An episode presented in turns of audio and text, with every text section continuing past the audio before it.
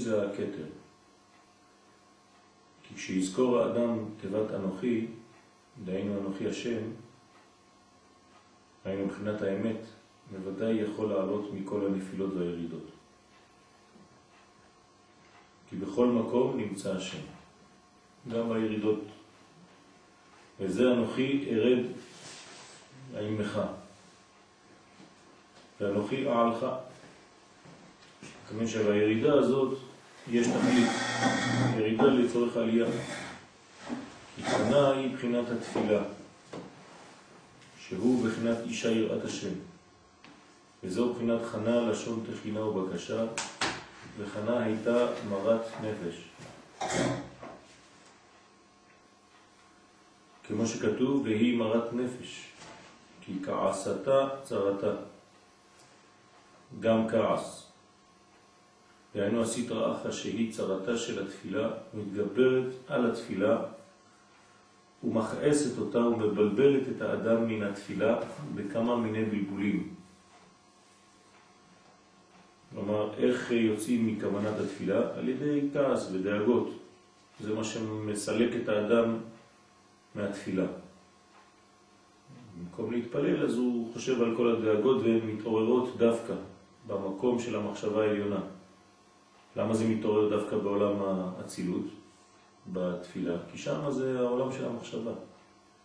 לכן, איך שנכנסים לעמידה, מתחילים כל הסיפורים שיש לנו בראש, כל המחשבות. לבלבל את האדם כדי להוציא אותו מהמדרגה הזאת. עכשיו, זה לא איזה מין תכלית לסלק את האדם מהכוונה שלו בתפילה, אלא שככה זה עובד, בגלל שאנחנו בעולם עליון מאוד של מחשבה עמוקה, אז כל המחשבות מרוכזות שם. אז אה, יוצא שכשאתה נכנס לתפילה, אתה נכנס לכל עולם המחשבות. ואז, אם אתה לא מרוכז במילים שאתה עכשיו קורא, אז מחשבות אחרות באות. כן, מחשבה דוחה מחשבה אחרת. כל מחשבה מסלקת מחשבה אחרת. לכן צריך ריכוז במילים שאנחנו עכשיו אומרים, בזמן התפילה, ואז זה מסלק גם זה את המדרגות האחרות. כי האדם לא יכול לחשוב שתי מחשבות בבת אחת. ואזי התפילה היא בחינת מרת נפש, בחינת ונפשה מרה לה. ואזי העצה והתיקון לזה הוא רק שיראה שיצא הדיבור באמת כנ"ל. וזה ויאמר לה אלקנה, אישה, בעלה, הלא אנוכי טוב לך מעשרה בנים. מה זה אנוכי? אנוכי דייקה, כן? אנוכי השם אלוהיך. לא מדבר על עצמו אלקנה. הוא לא אומר לה, אנוכי טוב לך מעשרה בנים, כאילו אני האיש שלך, אלקנה, טוב לך מעשרה בנים. אלא הבחינה נקראת אנוכי, השם אלוהיך. כמו שאלקנה הוא הבחינה הזאת. נכון. השם האמיתי, כן? בחינת אנוכי השם אלוהיך. בחינת אנוכי ארד עמך מצרימה, ואנוכי אעלך גם עלו. הנאמר בעת שירד הוא ובניו לגלות מצרים. שמרמז על י"ב נוסחאות התפילה בגלות מצרים, ואז הבטיחו השם יתברך ליעקב, אנוכי ארד עמך ואנוכי אעלך כמעלו. כי על ידי בחינת אנוכי שיזכור האדם בכל מקום שהוא, תיבת אנוכי, דהיינו אנוכי השם, כי השם יתברך נמצא בכל מקום, ואזי בכל מקום שהוא יכול להתקרב לשם, יתברך על ידי שידבר הדיבור האמת לפי מדרגתו, אזי זה הדיבור, האמת יאיר לו. אמת הוא אור השם יתברך בעצמו. וזהו ואנוכי אעלך גם עלו, וזהו אנוכי, לא אנוכי טוב לך מעשר רבנים. אז אה, האנוכי הזה נמצא בכל מקום, כן, בכל המדרגות, זה ספירת קטר, מדרגת הקטר, הדיבר הראשון, כן, עשר רבנים זה כל הדיברות, והדיבר הראשון כולל את כולם. על זה נאמר, אנוכי טוב לך מעשר רבנים. האנוכי הוא טוב מכולם. ברגע שקיבלת את המדרגה הראשונה של אנוכי, קיבלת את כולם. הם מבחינת עשרה כתרים. כן, אז זה עשרה כתרים, כי הכתר הראשון כולל בכל הספירות, כל אחד יש לו כתר שם. אז ברגע שאתה אומר כתר, אמרת כתר דקתר, כתר דחוכמה, כתר דבינה, כתר דעת, כתר דחסד, כתר דגבורה, עד כתר דמלכות. כן, עד כתר מלכות. כל הכתרים מופיעים באנוכי הזה, שכולל את כולם. והיינו מבחינת עשר ספירות, כמובן. אתה לוקח את הכתר של כל ספירה, והוא כולל, הכתר הזה, את כל הספירות שיבואו, שתבואנה אחר כך. ולפעמים יש אחד שפגם ונפל מכל העשרה כתרים, בקדושה, והתגברו כנגדו כל העשר כתרים אחרים. אזי בוודאי אינו יכול להתפלל כלל, ונפשו מראה לו. שם יתברך חומן עליו גם כן, וחושב מחשבות לבל יידח ממנו נידח, ונותן לו עצה, הלא אנוכי טוב לך מעשר הבאים. כי כשתזכור בחינת אנוכי, כן, זה לא סתם איזה אנוכי, אלא אנוכי השם אלוהיך. ברגע שזוכרים את זה בכל מצב ומצב שאנחנו נמצאים בו בחיים שלנו, שאנוכי נמצא שם, דהיינו אנוכי השם, אז זה טוב מכל העשרה בנים, זאת אומרת מכל הספירות כולן, מכל המדרגות כולן שיש בחיים, תזכור תמיד שהקדוש ברוך הוא נמצא בכל מצב שאתה נמצא בו. כי אף על פי שהתגברו כל העשר כתרים במסעבותה, כן? זה כל הקליפות, אפילו שהתגברו הקליפות על האדם, על ידי שפגע בכל מידות דקדושה, עם כל זה, בחינת אנוכי טוב מכולם. כי השם יתברך נמצא בכל מקום, וקרוב השם לכל קוראיו, אבל בתנאי לכל אשר יקראו באמת. זאת אומרת שיש קרבה, אבל הקרבה יכולה להתגלות אם אתה קורא. יקראוני ואני אענה. זאת אומרת שיש כאן עניין של התערותא דלתתא. וזה בחינת חנוכה, שהיא בחינת חנה כ"ו, ככה אומר האריזל בכוונות, חנה כ"ו זה אותיות חנוכה.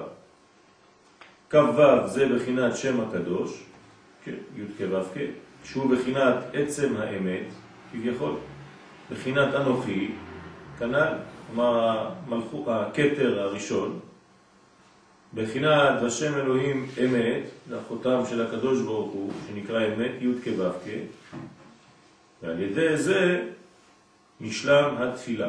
כן? כמה זה י' כו' כ'? 26, נכון? בגימטריה קטנה זה עולה 8. וגם אה, האנוכי, האנוכי כמה זה בגימטריה?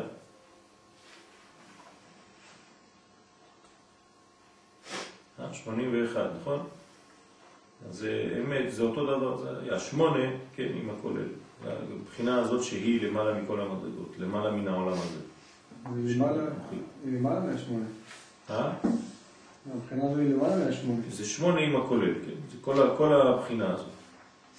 זאת אומרת שהאנוכי כוללת את כל המדרגות. אבל היא אותה, זה, זה המדרגה הזאת של, של י' כו' כ'. אותה זה היינו הך, כן? האנוכי זה השם.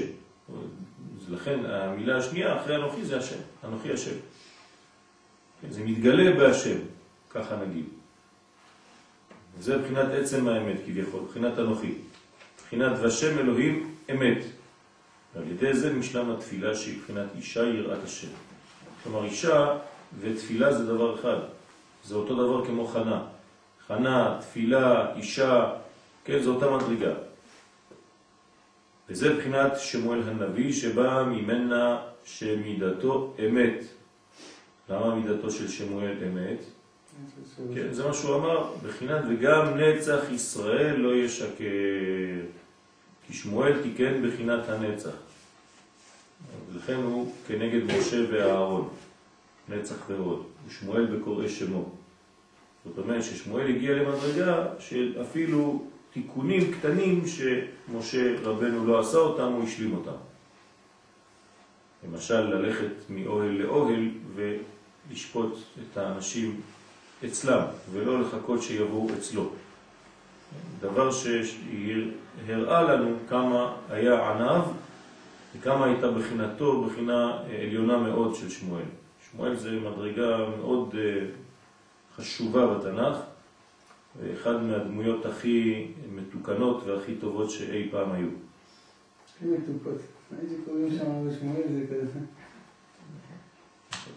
אז שמואל תיקן בחינת הנצח, כמובן, וזה בחינת חנוכה, כמובן.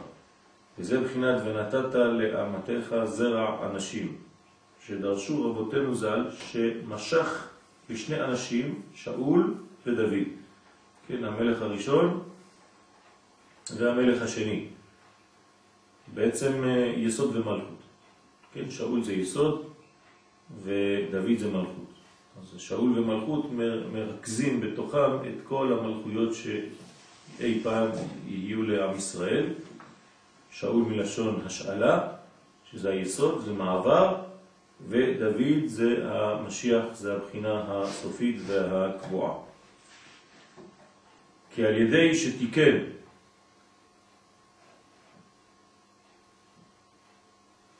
בחינת הנצח, שהוא בחינת אמת, שימו לב, הוא אומר שהנצח זה אמת, כי בנצחיות יש אמת. כל דבר שהוא נצחי וממשיך הוא בבחינת אמת. אז יש בחינת אמת, בחינת וגם נצח ישראל לא ישקר. על ידי זה זכה למשוח מלאכים שנמשכים בשמן משחת קודש, שהוא בחינת אור האמת כנ"ל. כי האמת הוא בחינת תפילה, שהוא בחינת מלכות. מה? כי המלך הוא בחינת תפילה. כי המלך הוא בחינת תפילה, שהוא בחינת מלכות. ועל כן עיקר מלכות על ידי שנמשך בשמן, שהוא בחינת אור האמת, שעל ידי זה עיקר תיקון התפילה שהיא בחינת מלכות כנ"ל. אז התפילה והמלכות זה דבר אחד. כשאנחנו נכנסים לעמידה, אנחנו נכנסים למלכות. משם חודרים אל העולמות העליונים, ממלכות דאצילות, אדני שפתיי תפתח, כן, אשת המדרגה הבחינה הזאת שרואים את המנורה בתפילת שמונה עשרה, בכניסה לתפילת שמונה עשרה, רואים את האש, משם בעצם נכנסים אל העולמות העליונים. בלי הכניסה דרך המלכות אי אפשר לקבל שום מדרגה, כי המלכות היא המתקנת והמגלה את כל המדרגות. וזה בחינת נר חנוכה מוסיף והולך בכל יום. כי מעלים בקודש ולא מורידים. כן, זה לפי בית הלל. מעלים בקודש ולא מורידים, זה העולם שלנו. אנחנו מתחילים מריק והולכים למילוי, אבל בעולם הבא, כן, מתחילים דווקא מהמילוי, מהמדרגות העליונות, ממעלה למטה. בעולם הזה מתחילים ממטה למעלה. לכן בינתיים אנחנו כבית הלל נוסיף והולך, הולך וטוב. כמו שאמרו אבותינו ז"ל, כי בתחילה האמת בצמצום גדול, כן? כמו שאמרנו, זה העולם שלנו. שימו לב שחנוכה הוא החג היחידי בכל השנה שהוא בסוף החודש. אין חג כזה, שום דבר, כן? חמישה ימים בסוף החודש, בזמן שהירח לא מופיע בכלל, נעלם. זה כל הסוד של חנוכה, נכון? הלילה הזה שלא רואים כלום, עולם החושך, כן, שינה, כתוב בספר יצירה שזה מבחינת שינה, נכון? עוד סמך, סמך בשינה, הקטיר סמך, המליך סמך בשינה, עוד סמך בשינה, ככה אומר ספר יצירה. זאת אומרת שהתכונה של החודש היא להירדם, ללכת לעומק השינה, השינה זה גלות, גלות זה חושך, חושך זה אי ודאות, כן, כל הדברים האלה זה הכל מרומז, גם התאריך של חנוכה שם נמצא, בתוך הרגליה יורדות מוות. בסוף החודש כבר ירח, אין כלום, לא רואים כלום, חושך. היום הכי ארוך בשנה, הכי קצר בשנה החורף, זה עכשיו הכי החושך הכי גדול. כן, ומעכשיו, מהיום הזה, ממש, מתחיל לצמוח מחדש. ועזרת השם זה, זה כוח גדול לכל השנה. ולכן גם כשמדליקים נרות וחושבים שבעצם הדלקנו שמונה ימים ונגמר חנוכה, כן, זה לא נכון. טעות לחשוב ככה. כי ברגע שנגעת בשמונה, נגעת בנצח, נכון? שמונה זה אין סוף. אז ברגע שהדלקת שמונה נרות, מה עשית בעצם? הדלקת לכל השנה כולה. אז אל תחשבו שחנוכה מסתיים אה, יום שני הבא. זו טעות לחשוב כך. אלא זה הדלקה שלא נגמרת. מתחיל. כן. זאת אומרת שבעצם כל החנוכיות שהדלקנו מבריאת העולם, כי היו לפני חנוכה אפילו שהדליקו, אז מבריאת העולם כל החנוכיות שהדליקו, הן עדיין דולקות. זה דבר שמתווסף, זה כמו אנרגיה שמתווספת. יש תכונות כאלה לפעמים שאפילו שאתה עוצר, כן, זה מתחבר למה שעשית כבר לפני, אפילו שיש מעצורים באמצע. למשל, כשאתה עובד על אונות במוח, כן, אם עבדת על האונה השמאלית במוח, שזה דבר נדיר, כן, או הימנית, תלוי באנשים, אז נגיד עבדת על האונה הזאת ופיתחת אותה, אם הפסקת לעבוד עליה, ואתה חוזר לעבוד עליה שלושה חודשים אחר כך, מה שעשית לפני שלושה חודשים לא הלך לאיבוד, הוא נשאר. אתה רק עכשיו מוסיף על זה. ככה אותו דבר הנרות של חנוכה. כל מה שהדלקנו אי פעם, זה מתחבר למה שאנחנו עכשיו מוסיפים. אז בעצם יש לנו היום את כל החנוכות של כל הזמנים, פלוס החנוכה של היום. כלומר, לא היה אור בעולם כמו בשנה הזאת, אף פעם. האור הכי גדול בכל ההיסטוריה זה השנה. חשבתם על זה פעם? זה מצטבר. זה הסוד של, של האור, זה מצטבר. כי בתחילה האמת בצמצום גדול, אז בהתחלה זה מתחיל מצמצומים גדולים, כי אין, לא רואים. זה העולם שלנו, העולם שלנו זה צמצום. בעת שהוא מונח בתוקף הגלות. כל העולם הזה הוא כמו גלות.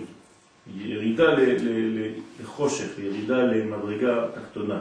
דרך אגב, כשאנחנו אומרים בחושך על פני תהום, אז המפרשים אומרים שזה לאו דווקא יוון. כן? כי המילה שכולם מתפסים אליה זה חושך, נכון? חושך זה יוון, ככה כתוב במדרש. האמת שלא שוכחים את התהום. החושך הזו על פני תהום. ואומרים חז"ל, וביניהם האור החיים הקדוש, זכותו תגן עלינו, אומר שהתהום הזה רומז, רומזת לכל הגלויות, כולם. והוא מראה לך בפירושו, כן, על התורה, שבעצם יש את התהום הזה, זה מופיע בכל מדרגה ומדרגה, בכל גלות וגלות. אז בסופו של דבר אתה מסתבר, מסתבר לך שכל הגלויות נקראות בחושך. זה התחיל במצרים, וגם עכשיו זה אדום וישמעאל, חושך. עד תהום שהיא גדולה, תהום פעורה ככה, ושקשה מאוד מאוד לצאת ממנה. אבל על ידי שמקרב עצמו אל האמת, לפי מדרגתו, על ידי זה מעט נקודת האמת מאיר לו עד שיצא מתוך החושך. כי בכל יום מוסיף והולך האור. כי בכל יום ויום מאיר האמת ביותר עד שעולה בתכלית העלייה בבחינת ואנוכי העלך גם עלו, עלייה אחר עלייה. כן, העלך גם עלו, זה לא רק עלייה אחת, זה המשך עליות, בחינת מעלים בקודש. וזה בחינת חנוכה. חנו כ"ה, בחינת כ"ה עטוון למייחדים ישראל בכל יום, כן, 25 אותיות. השמה? כן. זה חנוכה. אז הכ"ה, המלכות הזאת, זה ה-25, ומייחדים ישראל בכל יום, דהיינו מבחינת אמונה, ואני והנער מלכה עד כה, כה תברכו את בני ישראל, כי על ידי נר חנוכה, שהוא בחינת אור האמת, זוכים לאמונה התפילה, כן, לאמונה התפילה. כי עיקר האמונה הוא על ידי אמת. כמבואר במקום אחר, צדק כד התחברת ואמת, כשהצדק מתחבר עם האמת, התעבדת אמונה, אז מופיעה האמונה. כלומר, מה זה אמונה? זה אמת וצדק ביחד. חיבור של אמת וצדק. זה מה שמוליד אמונה. זאת אומרת שבחנוכה אנחנו מגלים את הייחוד, כן? את הייחוד של שמע ישראל. וזה מופיע באור כשהוא יורד לעולמות התחתונים מאוד, זה בחינת הייחוד. שאנחנו יודעים שכל מדרגה ומדרגה בעולם הזה היא גילוי של אחדותו יתברך. אין עוד מלבדו, אין אחר, לא שאין אחר בשמיים, אלא אין אחר בגילוי בעולם הזה. כל מדרגה ומדרגה בעולם הזה מלאה ממנו. כן, זה הכוח של הקפה. מה? שאלה.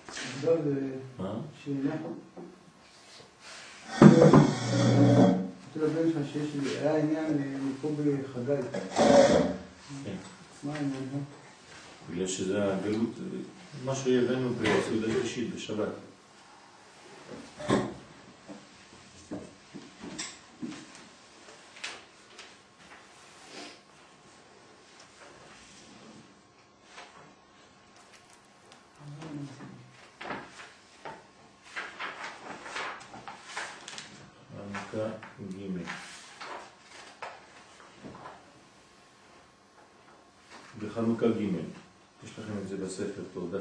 10 במפתחות הגן, כן? כך אומר הנביא חגי, פרק ב', שימו נא לבבכם מן היום הזה ומעלה, מיום 24 לתשיעי, למן היום אשר יוסד היכל השם, שימו לבבכם.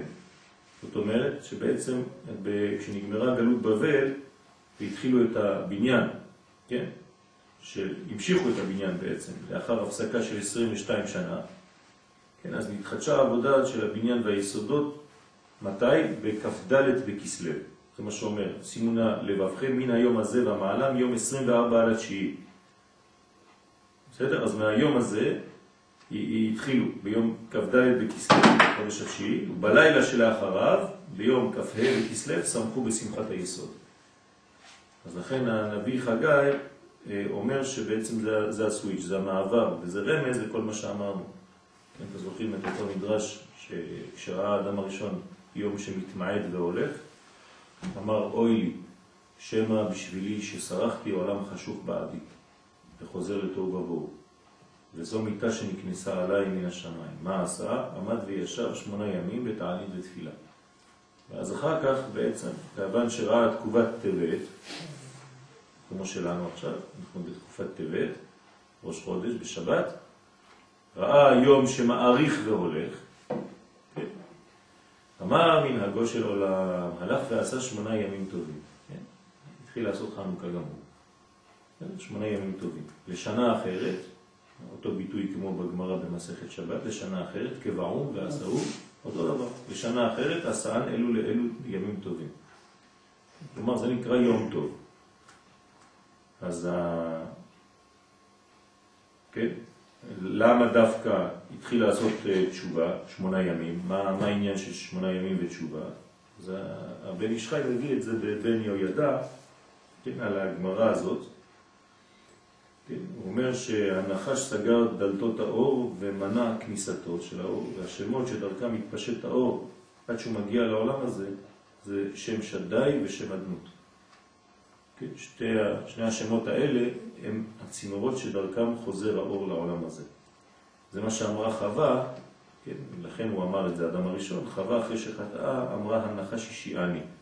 כלומר, הכניס בתוכה את היש ואת האין, את הספק, ולכן הדלת נסגרה. כן, דלת זה דלת. ואותיות דלת נעלמו משני השמות האלה. אם תוריד משם שדי את הדלת, יש. יש, ואם תוריד משם אדנות את הדלת, כן, למד את כל השם אדנות, את, את, את, את השאר, מה נשאר? אישיאני. כן, זה מה שאמרה בעצם חווה. הנחש אישיאני שהוריד משני השמות האלה, מהשם אדני ומשם שדי, את האין. כן? ואז יש את הכוח של הקליפה שמופיע. ודלת, כן, שזה דלת פעמיים, זה שמונה. לכן, מכאן שצריך שמונה ימים כדי לפתוח מחדש את הדלתות, כדי שיחזור האור להעיר בכלים. דלת פעמיים, פעמיים דלת. אותו דבר בלימוד התורה שבעל פה נפתחות הדלתות להעיר על תורה שבכתב, לכן יש שמונה מדרגות בתורה שבעל פה. כן, כשר פסול, טמא וטהור, אסור מותר, חייב זכאי. זאת אומרת, שמונה מדרגות שבהם, שמהם אנחנו חוזרים לגילוי האור הזה, כי, כי תורה שבעל פה זה חנוכה, נכון? חנוכה זה תורה שבעל פה, זה לא תורה שבכתב. זאת אומרת שכל העניין כאן זה לחזור לתכלית של הגאולה, של הבריאה, כן, דירה בתחתונים. זה מובן לכם פה ב... בעצם חגי סופר מניסן, אמרת. כן. אז מתי סופרים מניסן? הוא אמר חודש תשיעי. נכון. אנשים יבואו לספור מתשרי. נכון. אפשר לספור מתשרי, אבל אנחנו רגילים לספור, כן, בדרך כלל מניסן, כן, זה החודש של עם ישראל. כל מה ששייך לעם ישראל אחרי הופעתו, מתחילים מניסן. כל מה שלפני אפשר להתחיל מתשרי. למשל המבול, אפשר להתחיל מלפני. למה? כי זה, זה עוד לא עם ישראל ממש בהופעתו. כן, אז כשעם ישראל נולד בעולם, הוא מתגלה, אז החודש זה לכם. בגלל זה כשיוצאים ממצרים הראינו נפלאות, חלק בניסן. הראינו נפלאות. בעצם זה ניסן. זה ניסן. משם קיבלנו, משם התחיל עם ישראל. משם התחיל עם ישראל, אז לכן מאז יש לנו את הכוח הזה של האביב, כן? חודש האביב, החודש הזה לכם, ראש חודשים, ראשון הוא לכם, כן, לכם יש שייכות. זה לא שראשון הוא סתם, ראשון הוא לכם. אבל יש הרבה ראשי חודשים, ארבעה ראשי שנים מהם. אז יש גם אחד בתשרה. אבל יש גם אחד בניסן. אחד בניסן ראש השנה למלכים. אז זה מלכים? גילוי מלכות. גילוי מלכות בעולם זה עם ישראל. אבל לשנים זה אחד בתשרה, רגיל, כמו שאנחנו עושים ראש השנה. אז צריך לדעת על מה אנחנו מדברים, מאיזה זווית אנחנו תופסים כל עניין. תמיד חשוב לדעת מי הגישה, מי ניגש.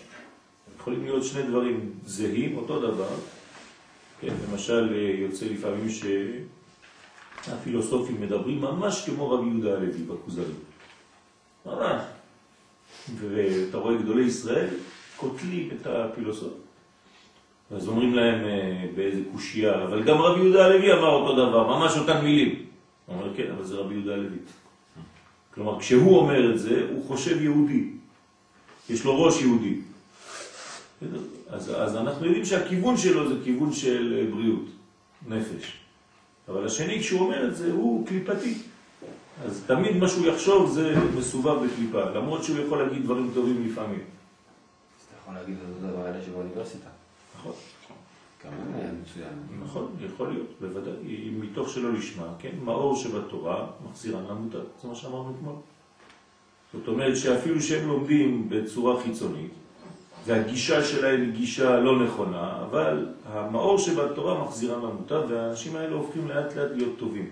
התורה מטבע אותם, כן? הופכת אותם לאנשים טובים יותר. חוץ מאשר יש עקשנים שהם ממש הולכים בדעה הראשונה שאין אנוכי. זה, זה בדיוק העניין של הגישה.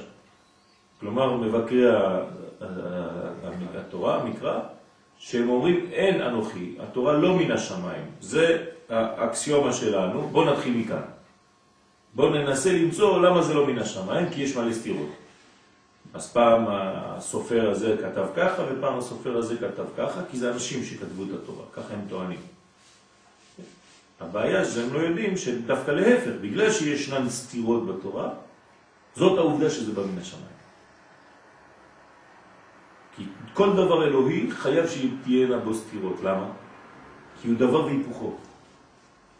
ודבר אנושי, אם אני כותב ספר, אני לא יכול לסתור את עצמי מנעובה, מדף אה, ג' ואני מוצא סתירה בדף אה, קט"ז.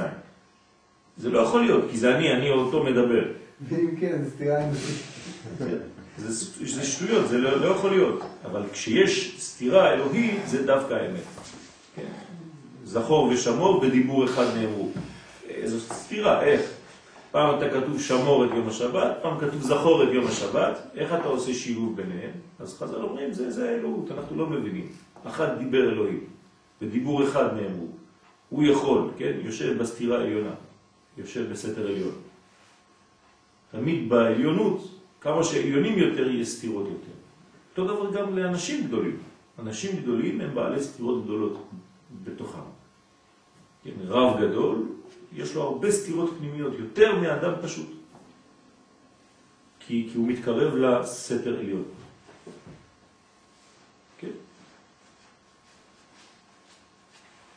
השמטה להלכות חנוכה. אגב, כן. בג'נבה שרוצים לעשות את כל המאיץ הזה, יש שם הרבה... מה הם עושים? מאיץ חוליקים, הגדול הזה, שדיברו עליו הרבה, שיהיה חולים שחורים. אה, כן, כן. יש שם מכון ויצמן, בחוץ שמעביר לנו איזה הרצאה ב... ב... בעבודה, עם המהנדסים, ושם מצד אחד כאילו הבן אדם מאוד מאוד ענב וככה מאוד נחמד גם, מצד שני יש להם איזה מיומרה כזאת ל... אנא אמלוך. לא יודע מה היה לך, אבל אני אומר כאילו לדעת כאילו מה היה בשנייה הראשונה. אנא אמלוך. לכן אני אומר אנא אמלוך, כי זה גנבה, זה לא ג'נבה. נקרא ג'נבה אלא גנבה. אמרתי, אם הוא היה קצת ככה, קצת- משנה את הכיוון שלו, זה היה יכול להיות דבר מאוד מאוד גדול. נכון. אבל מצד שני, הרגשתי שם קצת, כאילו, בדיבור שלו קצת מגדל בבל. מנסים כאילו להגיע אתה יודע, כאילו לבריאה. מנסים כאילו למצוא את התפוס מתי נברא העולם. זה היה ככה מאוד נפלא, למרות שהבן אדם היה נראה לי, כאילו באמת בן אדם, אפילו דיבר כאילו, יש להם, הוא מדבר לעניין, הכל, לא לא- לא- לא היה לו תוכן שאתה מדבר. כדי, קום, מה מוסרית, כאילו, היה מאוד מוזר. אולי זה גדלה, בעזרת השם. ככה אבל יש לי אצבע של השם. דווקא... זה חשוב, כן, זה חשוב. מאוד. מהשטח יש לנו דיווחים ממה שקורה אצל המהנדסים הגדולים. לא, גם בדוד שלי ככה. בספתחה הוא חקר תרופות בחיפה. זה דומה אותו דבר. עובד הסרטן, הוא אחד הדברים. אני, מקרב, אני מכיר מ- מיילד, כמעט חושב שהוא הקדוש ברוך הוא, בגלל שהוא מביא ילדים לעולם. הוא חושב שזה הוא, הוא עושה את הכל. פשוט מהמם, אתה מסתכל עליו, אתה אומר לו, אבל אתה למדת רפואה, אבל אתה לא יודע כלום עדיין, אתם, אתם יודעים שיש עוד כמה דברים שלא יודעים. אבל עצם העובדה שהוא מוציא את התינוקות, זה בשבילו זהו, הוא הקדוש ברוך הוא. הוא שולט על כל הדברים, ראש כזה, ראש. מצד אחד חייב להיות כזה, כי אם אתה לא יכול להצליח. מצד שני זה קליפה גדולה מאוד שצריך להיזהר ממנה. הסתירה. זה עניין של גישה, כאילו, אני רואה את אשתי שמסיים עכשיו את הלימודים שלה, זאת השם, הש- השבוע, החודש. והיא עצמה באה ואומרת, כאילו, אנשים לא מבינים עד כמה המדע לא יודע. נכון. אשתי מסיימת אה, נכון. דוקטורט בכימיה, כימיה קוונטית. זאת אומרת, אנשים לא יודעים עד כמה הם לא יודעים בכלל, כאילו, זה לא ברמה של... אפשר להבין. נכון, נכון. בואו תבינו מה אתם לא יודעים בכלל, זה- הרמת גזייה. הידיעה שלא נדע. כן. מה רצית להגיד דרך אגב? רצית להוסיף עוד רובד.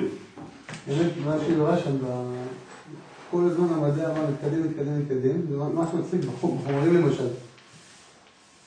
יודעים שצריך להיות אה, מעט אה, דברים בסיסיים. עכשיו מוצאים, מוצאים כל פעם זה עולה, זה כאילו עקומה כזאת, אחר כך מגלים משהו חדש, פשוט יורד.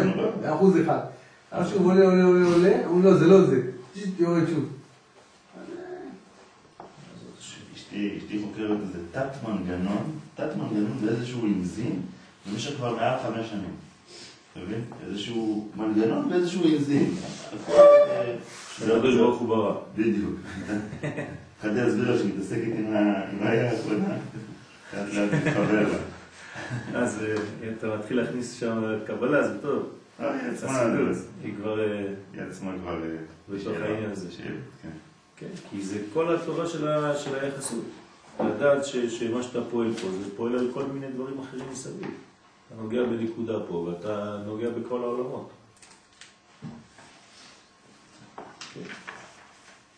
עיין בתורה, כי מרחמם ינהגם.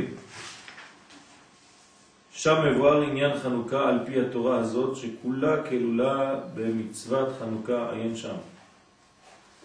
ויש לבאר יותר מה שלא באר הוא ז"ל, בפירוש. הוא זה רבו, כן? רבי נחמן.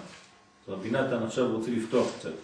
כי זהו עניין מה שכתוב בכוונות, כוונות חנוכה מהאריזל, שצריכים להמשיך אז תלסר מכילין דרחמי. כן, 13 מידות של רחמים. לכן אנחנו הספרדים לא מברכים להדליק נר של חנוכה, אלא להדליק נר חנוכה. כי אם אתה אומר של, יש לך כבר 14 מילים בברכה, ואנחנו רוצים 13 מילים בברכה. כן, אז 13 מילים בברכה להדליק נר חנוכה, ולא 14, כי יש רמז גדול לעניין הזה, חוץ מהנחל, שזה שם קדוש. אנחנו גם כן מדברים על העניין של 13 מידות, 13 מכילים דרחמים, שעיקרם הם שמונה. כלומר, 13 שמחוברים לשמונה, שמתלבשים בשמונה, שממשיכים בשמונת ימי חנוכה. אז צריך מתמטיקאי פה. איך בתוך שמונה אנחנו מכילים 13. סוף מכניסים לאחרונים. אז מכניסים הכל בתוך הקופסה של חנוכה, הכל צריך להיות כלול בשמונה האלה. אין לך יותר משמונה, תסתדר עם זה. שממשיכים בשמונת ימי חנוכה בכל יום מידה אחת. גם צריכים להמשיך בכל יום צירוף אחד של שם אקיה. כן, אנחנו יודעים שלפי ההדלקות של חנוכה, מי שמדליק לפי הכוונות, אז יש כל יום צירוף אחר, כל יום גילוי אחר, ניקוד אחר, יש הרבה הרבה סודות בדברים האלה, זה לא סתם אה, הדלקות. כן, אז כל יום יהיה צירוף אחד של שם אקיה. יש פעמים אקיה, כן, אקיה פעמים אקיה, שהוא בגמטריה אמת. 441 מדרגות, כן, של גילוי, והאדם בעצם כל כולו נדלק בחנוכה. זה הסוד. יש סיפור אה, של אה, איזה יהודי שהיה גר בניו יורק, סיפור אמיתי, והיה כמעט הולך להתחתן עם איזה גויה, והוא הלך לפגוש את, את ההורים שלה, הם הלכו לאיזה מסעדה בניו יורק, כמובן מסעדה לא כשרה, אבל בתוך המסעדה הייתה טלוויזיה, והם עושים את התנאים להבדיל, כן? אלף הבדלות עם ההורים של הגויה. אז הוא יושב איתם ככה, והוא רואה ככה, לא יודע למה, כל הזמן הראש שלו על הטלוויזיה. מדבר איתם ומסתכל, רואה, מסתכל, רואה, מסתכל, רואה. פתאום, כן, באמצע הזה הולך ככה לקבוע את העניין, הוא מרים את הראש, הוא רואה את הרבי מלובביץ'. זה הצד. כן. ומה הוא רואה שם? מדליק נר חנוכה. אה, כנראה צילמו את זה לשידור ישיר שם בניו יורק, והוא רואה את זה ככה. והוא שומע את ה... את ה... אחרי שהם מדליקים, הוא רואה את זה, ככה מדבר איתם, עם ההורים, ככה מסדר את כל העניינים של החתונה, ואחרי זה הוא מתחיל, כן, צמה לך נפשי, באמת, סיפור אמיתי. כן, אז הוא מסתכל, מתחיל להזדעזע בפנים, הוא לא יודע מה קורה לו. כן, אז הוא עוזב את, את האנשים ככה, איך שהיה, ככה, מספר ממש, עוזב אותם, יוצא לרחוב, מתחיל לרוץ בניו יורק, ברחובות. בוכה ורץ, בוכה, בוכה, בוכה, בוכה, מגיע לחבר שלו, היה בחור ישיבה לפני, שעזב את הכל. אז אומר לו, תראה, לא יודע מה, אני מזועזע, עזבתי את הכל, עזבתי אותם ככה, בטח מחפשים אותי עוד. עזבתי אותם לגמרי, זהו, החלטתי הכל, ראיתי את הרבי מלובביץ' שזעזע אותי. החבר אמר לו, כן, כשקצת הבין, הוא אומר לו, מה אתה חושב? רק בשבילך הוא הדליק את הנרות האלה בטלוויזיה בשידור ישיר. הוא הדליק אותך, לא, הוא לא הדליק מנרות של חנוכה. האדם מדליק את עצמו, זה מה שצריך להרגיש. להתלהב. כן, נכון. אז זה, זה הבניין, אז הצדיק יודע לכוון לכל אחד ואחד, זה יכול לבוא לך מהטלוויזיה, מהאינטרנט, איפה שלא תהיה, פתאום אתה תראה נרות שבחיים מלא סיפורים כאלה, סיפורים נפלאים של חנוכה שקראו לישראלים פשוט מהמם, דברים מהממים. אדם שהגיע למדרגה בחוץ לארץ של, של כמעט להיות נזיר של, של הודו שם, יושב על חוף הים באיזה אי בטיבט שם, לא יודע באיפה, באיזה מקום, לא בטיבט, בגואה או לא יודע איפה, פתאום גל אחד מביא לו, זורק עליו מהים סביבון. של חנוכה על הברכיים. סיפור אמיתי. ההוא מסתכל ככה, יושב שם לבד, במדיטציה. קבל סביבון על הברכיים. מסתכל על זה, אומר וואלה, יש פה צירוף מקרים. הוא לא, עכשיו, הוא לא יודע שזה חנוכה בכלל. ההוא כל כך מזועזע מהסביבון הזה, הוא זוכר, היה ילד קטן פה בארץ, רואה את הנס גדול היום, הולך מתקשר להורים שלו, ממש בדקה, מרוב געגועים ככה נדלק לו משהו. אמא שלו אומרת לו, אה, מה שלומך? מזמן, כמה שנים כבר לא דיבר איתה. איפה אתה? והתגעגענו, טוב שהתקשרת, עכשיו תשמע, אבא מדליק את הנרות של היום השמיני. בשידור ישיר, תשמע, תשמע, אז היא שמה לה את הטלפון, והוא ככה עם, הסביבון. זה דברים פלא מה שקורה בחנוכה. יש ניסים ונפלאות לכל אדם בפרטות, בגלל שקרה משהו בכללות לעם ישראל.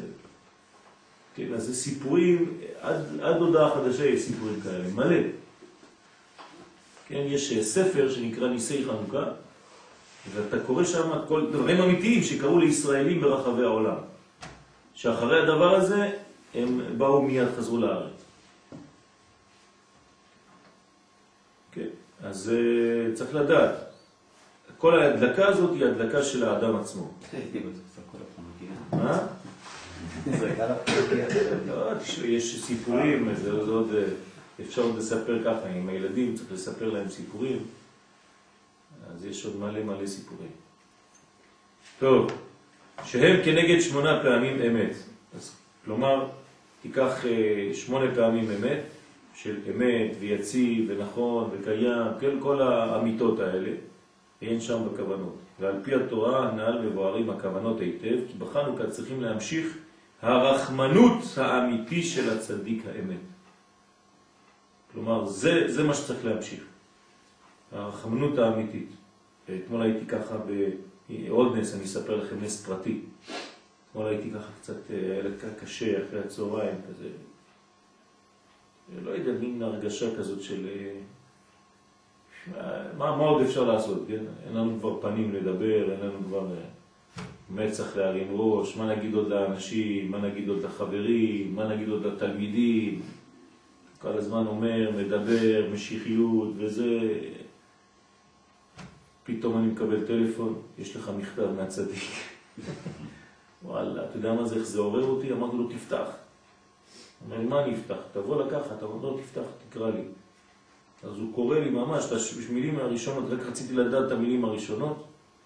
הוא אומר לי בדיוק את, העניין ש, שזה, ש, שהייתי חושב עליו. כן, ת, תעביר לחברים, שזה זה, זה סימן עכשיו, סימנים גדולים, ואל תתייאש מזה. ממש ככה. ברוך השם. אני מרגיש שכבר הרגשת. כן, זה משהו. ממש התחלתי לרקוד, אתה לא יודע מה זה, איזה שמחה הייתה לי. זה חודשים כבר שאף אחד לא מקבל שום דבר, אין שום קשר, אין כלום. וזה פתאום איזה מכתב, ואומר לי, לא יודע מה זה, זה מכתב ארוך. הוא אומר לי, יש לך כמה דפים. דפים? כן, לא כתב מכתב כזה, הוא קרא לי רק כמה שורות, אחר כך הוא אמר לי, טוב, אני מפסיק, כדי שאתה... טוב, נראה בעזרת השם. נראה דברים של גילויים, של אמונה, של גאולה. אז זהו להוציא את ישראל מהעוונות על ידי הדעת שמאיר בהם. כן, זה מה שמוציא את האדם מכל העוונות שלו. על ידי הדעת, אדם שלומד תורה הוא מתעורר, פשוט מאוד הוא מתעורר לתחייה. כמו שכתוב שם בתחילת התורה שהמנהיג צריך להיות רחמן. כשקראתי מנהיג זה הזכיר לי את העניין הזה, הצדיק. שהוא רחמן, וצריך לידע איך להתנהג עם הרחמנות עם כל אחד ואחד, אין שם. וזה עיקר כוונות חנוכה, להמשיך כל המידות של הרחמים. כתוב שצריך לתת מעות, נכון? כסף לילדים וזה. מה זה? זה רחמים. זה כיסופים. אל תיתנו סתם כסף מהארנק שלכם, תנו לילד ככה, כך מעות חנוכה. תכוונו, תתפללו על הכסף הזה, תתפסו אותו ביד, ותתפללו הקדוש ברוך הוא שהכסף הזה יעשה פירות בילד. תכניסו, תחדירו בתוך הכסף הזה את כל הכיסופים, את כל המחשבות, את כל התפילות, את כל הברכות. כן, חשוב מאוד, המקובלים אומרים שצריך להתפלל מלא תפילות מול הנרות. כל מה שמתפללים מול נרות חנוכה זה מתגשם. צריך להתפלל על גאולת עם ישראל. והיינו להמשיך רחמנות על ישראל, כי עם ישראל הוא מסכן, סובל בזמן האחרון, רק אנשים חולים, רק אנשים, השם ירחם. ובצרות וזה, וכל הישיבות כמעט על סף אה, סגירה. כן. התקשר לך זה, רבי מיכאל, עטיה, המון. גם רבי דוד כמעט סוגר את הישיבה. שלושה חודשים כבר לא קיבלו גרוש. זהו, התלמידים כבר היה להם זה, כולם מתחילים ל- להתפורר. מסכן רבי דוד במצב, כולם, כולם בישיבות, מדרגות ממש קשה מאוד, מאוד מאוד. אמרתי לכם שסגרו את מכון מאיר שבועיים. כל התלמידים יצאו לכל הארץ כדי ללכת. הם אומרים שם, זה שאין להם, שאתם מורים מלמדים בלי כלום. כן, ממש כולם. אף אחד לא, אף אחד לא מקבל כסף במכון מאיר, זה פשוט. אני בכלל לא דרשתי מהם אף פעם, כן? בחיים לא דרשתי מהם גרוש, אגורה. אבל גם האנשים שהיו מקבלים שם לא מקבלים. לא. שלושה חודשים משכורת. זה משהו, כן. כולם זה... צריך בעזרת השם הרבה הרבה רחמים על עם ישראל. ועיקר הרחמנות הוא אמת. והיינו לרחם עליהם ברחמנות האמיתי שהוא להוציא את ישראל מהעוונות, שזה עיקר הרחמנות. כי עיקר הרחמנות הוא להכניס האמת בישראל. והיינו להוציאה מהעוונות ולקרבם אליו יתברך. וזה בחינת תיתן אמת ליעקב. כלומר, צריך לתת אמת לעם ישראל. זה לא סתם לגלות להם דברים וללמד אותם תורה. זה פשוט להביא להם אמת בתוך קופסה ולהגיד להם, הנה זה מה שחסר לכם. חסר לכם את תורת האמת, את תורת הסוד, את תורת האור.